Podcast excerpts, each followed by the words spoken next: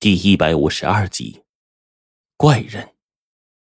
我猛然转身，身后那片水域当中，不知何时竟然出现了成群结队的哲那罗。此刻，这些东西在水中显现，顿时优势尽显。成群的哲那罗钻入地底，我的掌心破地符还来不及打，便被突然从左右窜出来的哲那罗逼得不断的后退。毕竟。使用术法是要有一个念咒结印的过程的，此刻却搞得我们所有人都是手忙脚乱的。那近乎四五十的哲那罗集体引入地下，轮番的攻击，根本不给我施咒的机会。又因为这岸上实在太过狭小，那隧道中更是狭窄，我们六个人呢，站在其中就根本没法展开。这些哲那罗。并清楚的利用现在的优势，忽然从空档之中窜出来，手中闪着寒芒的刀，差点将我给活劈了。关键时刻，冰窟窿一把攥住砍向我的那把刀刃，整个右手掌上全都是他流出的殷红的血迹。我猛然回头，终于完成术法，一个掌心破地符打下，将地下隐遁的哲那罗们全都给轰出来了。这一下。黄队、代号 C 他们加入战团，我掩护着秦胜、吴志深和刘清风两个老家伙上去一顿猛劈呀！他们的功夫更厉害，不多时，这群哲那罗就被干灭了一半。可因为我的疏忽大意，破地符失效之后，那些哲那罗们又一次隐去了身形。吴志深的背部突然被从地下窜出来的刀锋劈了个皮开肉绽，这家伙。领略了我的厉害，转身就跑。我法眼一开，顿时发现上次那个逃出升天的瞬移邪人，一个掌心咒就将其轰出。这家伙瞬移速度要比我施咒的速度快，再加上地形无法施展，仙人纵身往水里一跳，以极快的速度啊，从水道逃回了湖中。秦胜一看，大叫不好，咱们赶紧进去，晚了，只怕他们不会善罢甘休。刘清风一边帮吴志深止血，一边顺着就往隧道而去。我看冰窟窿的手没什么大碍，这才放下心来。再看这隧道，黑漆漆的一片，不知道通向何处。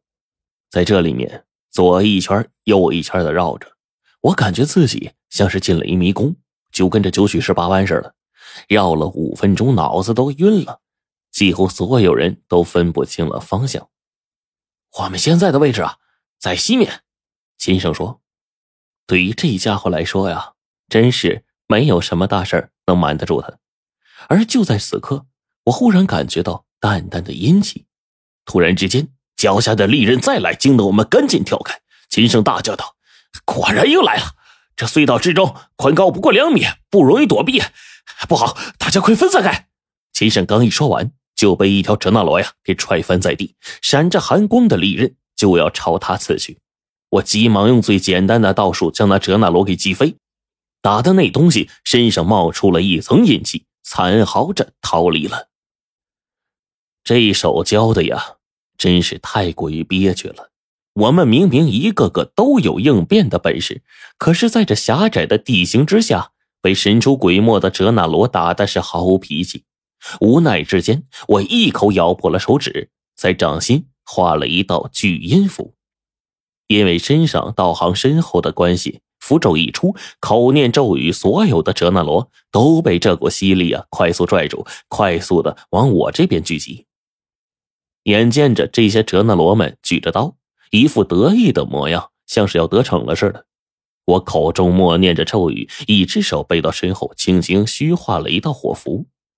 符火瞬间被我画的足有磨盘大小一团，这些哲那罗眼见距离我还有不到四尺，我突然将这符火全部记起，低头便推，轰的，这些被吸过来的哲那罗没刹住车，被剧烈的符火烧灼之间全都炸开。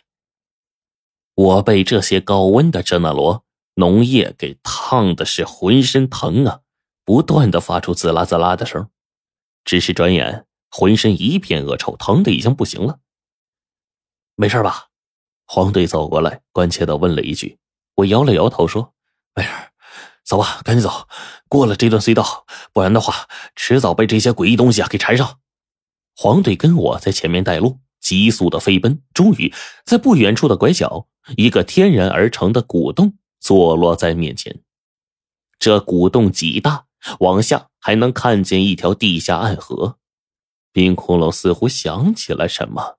这时候，冲在我们面前，对我们说：“走左面这条路。”右右边还有路吗？果不其然，我刚问了一句，下了古洞，便看见一左一右两条路口，黑漆漆的，无比深邃，不知通向何处。冰窟窿带着我们边走，顺着左边的这个路口一路的急冲，在前面一个转角的时候，忽然，这个洞内整个地形一下子豁然开朗。在那前方，一个类似于祭坛模样的位置上，竖着十二根高大的石柱，而此刻我借着法眼，则看的是一清二楚。这有些令人难以置信呐！皇帝的夜视啊，跟我的法眼就看到面前这一幕的时候，我们还是预料之外的倒吸了一口凉气。在这十二根高大的石柱之上，正盯着十二个面容安详的人。与其说他们是人，不如说他们是上半身像个人。我上初中的时候，历史书上有考古器皿上关于伏羲女娲的壁画，但是上面全都画着一些人首蛇身的怪物。我当时啊，当成小人书看了。可是当有一天真正看到这些东西的时候，他们的上半身与人无异，且并无一衫。但是从肚脐开始往下，竟然全都是蛇身蛇尾，密密麻麻的鳞片将这些恐怖的怪物给包裹起来，使他们的身躯看上去超过了五米。而这正中的石台上，十二根冲天而起的庞大石柱矗立的笔直。人胳膊粗细的铜钉密密麻麻钉满了这些蛇人的全身，他们被直直的钉死在这石柱上。不对，我赫然发现这些东西还没死，他们的心口处竟然还有呼吸起伏，几条被钉住的蛇人蛇尾竟然还是微微的抖动，而地上已经落下了多半的铜钉，看起来。正是这两天新掉下来的，如果不出意外的话，只怕再晚来两天的话，这些钉在石头上的蛇人一身的铜钉就会悉数的掉落，到时候他们将会彻底的转型，从里面击破封印逃出来。动手！秦胜一句话，我用离火击煞符画出了悠悠紫火，并且不断的往进去添符，这紫色的火焰越燃越大，被我突然往石柱上一点。火焰化为数丈的火蛇直飞了过去，对准了一条钉在石柱上的蛇人烧去。此火一沾身，便是开始剧烈的燃烧，伴随着那蛇尾处不断的摆动，这条蛇人开始越发的难受。突然，他被烧得转醒，张嘴发出了嘶鸣，全都是痛苦的惨叫声，高分贝的惨叫，近乎将我的耳膜给震裂。为了保险起见。我又用符火再次点燃了三条蛇人，并不敢多点，以防生变。而就在这个时候，冰窟窿防备起来。这些蛇人不断扭曲当中，大片的蛇鳞被烧得模糊不堪，烂肉一片，整个空间充斥着一种焦臭味。而这个时候，恐怖的事情发生了，在几乎和我们相对的另一个方向，一个巨大的吼声。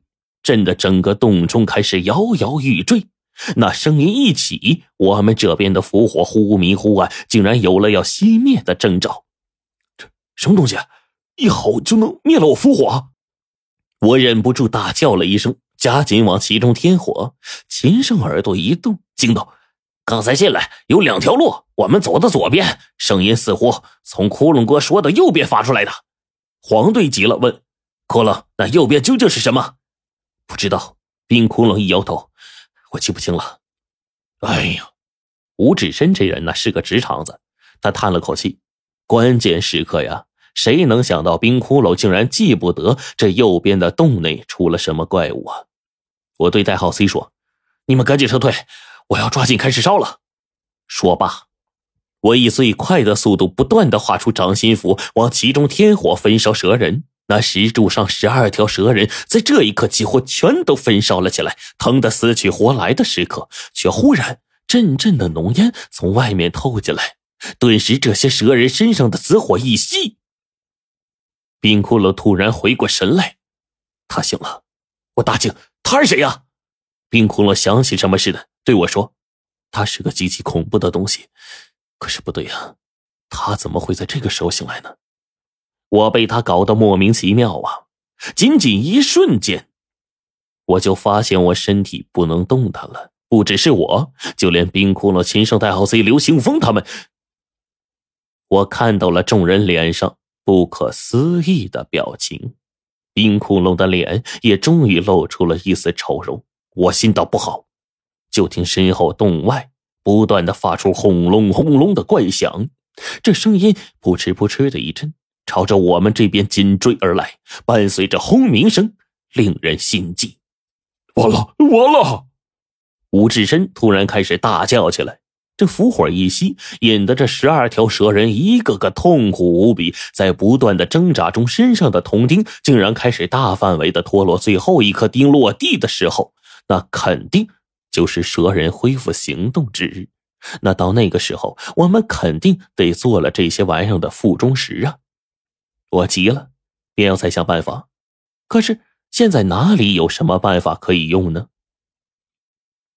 就在这个时候，那十二蛇人身上剩下的钉子已经不足十颗了，耳边尽是蛇人们的咆哮，在这咆哮声当中，有痛苦，有兴奋，有喜悦，有怒火中烧中的愤怒。扑哧的。他们开始集中发力，将身上的铜钉一颗一颗的逼出来。一股剧烈的雾气从他们身后冒了出来，那庞大的冲力令人心惊，夹杂着怪声，竟然来了。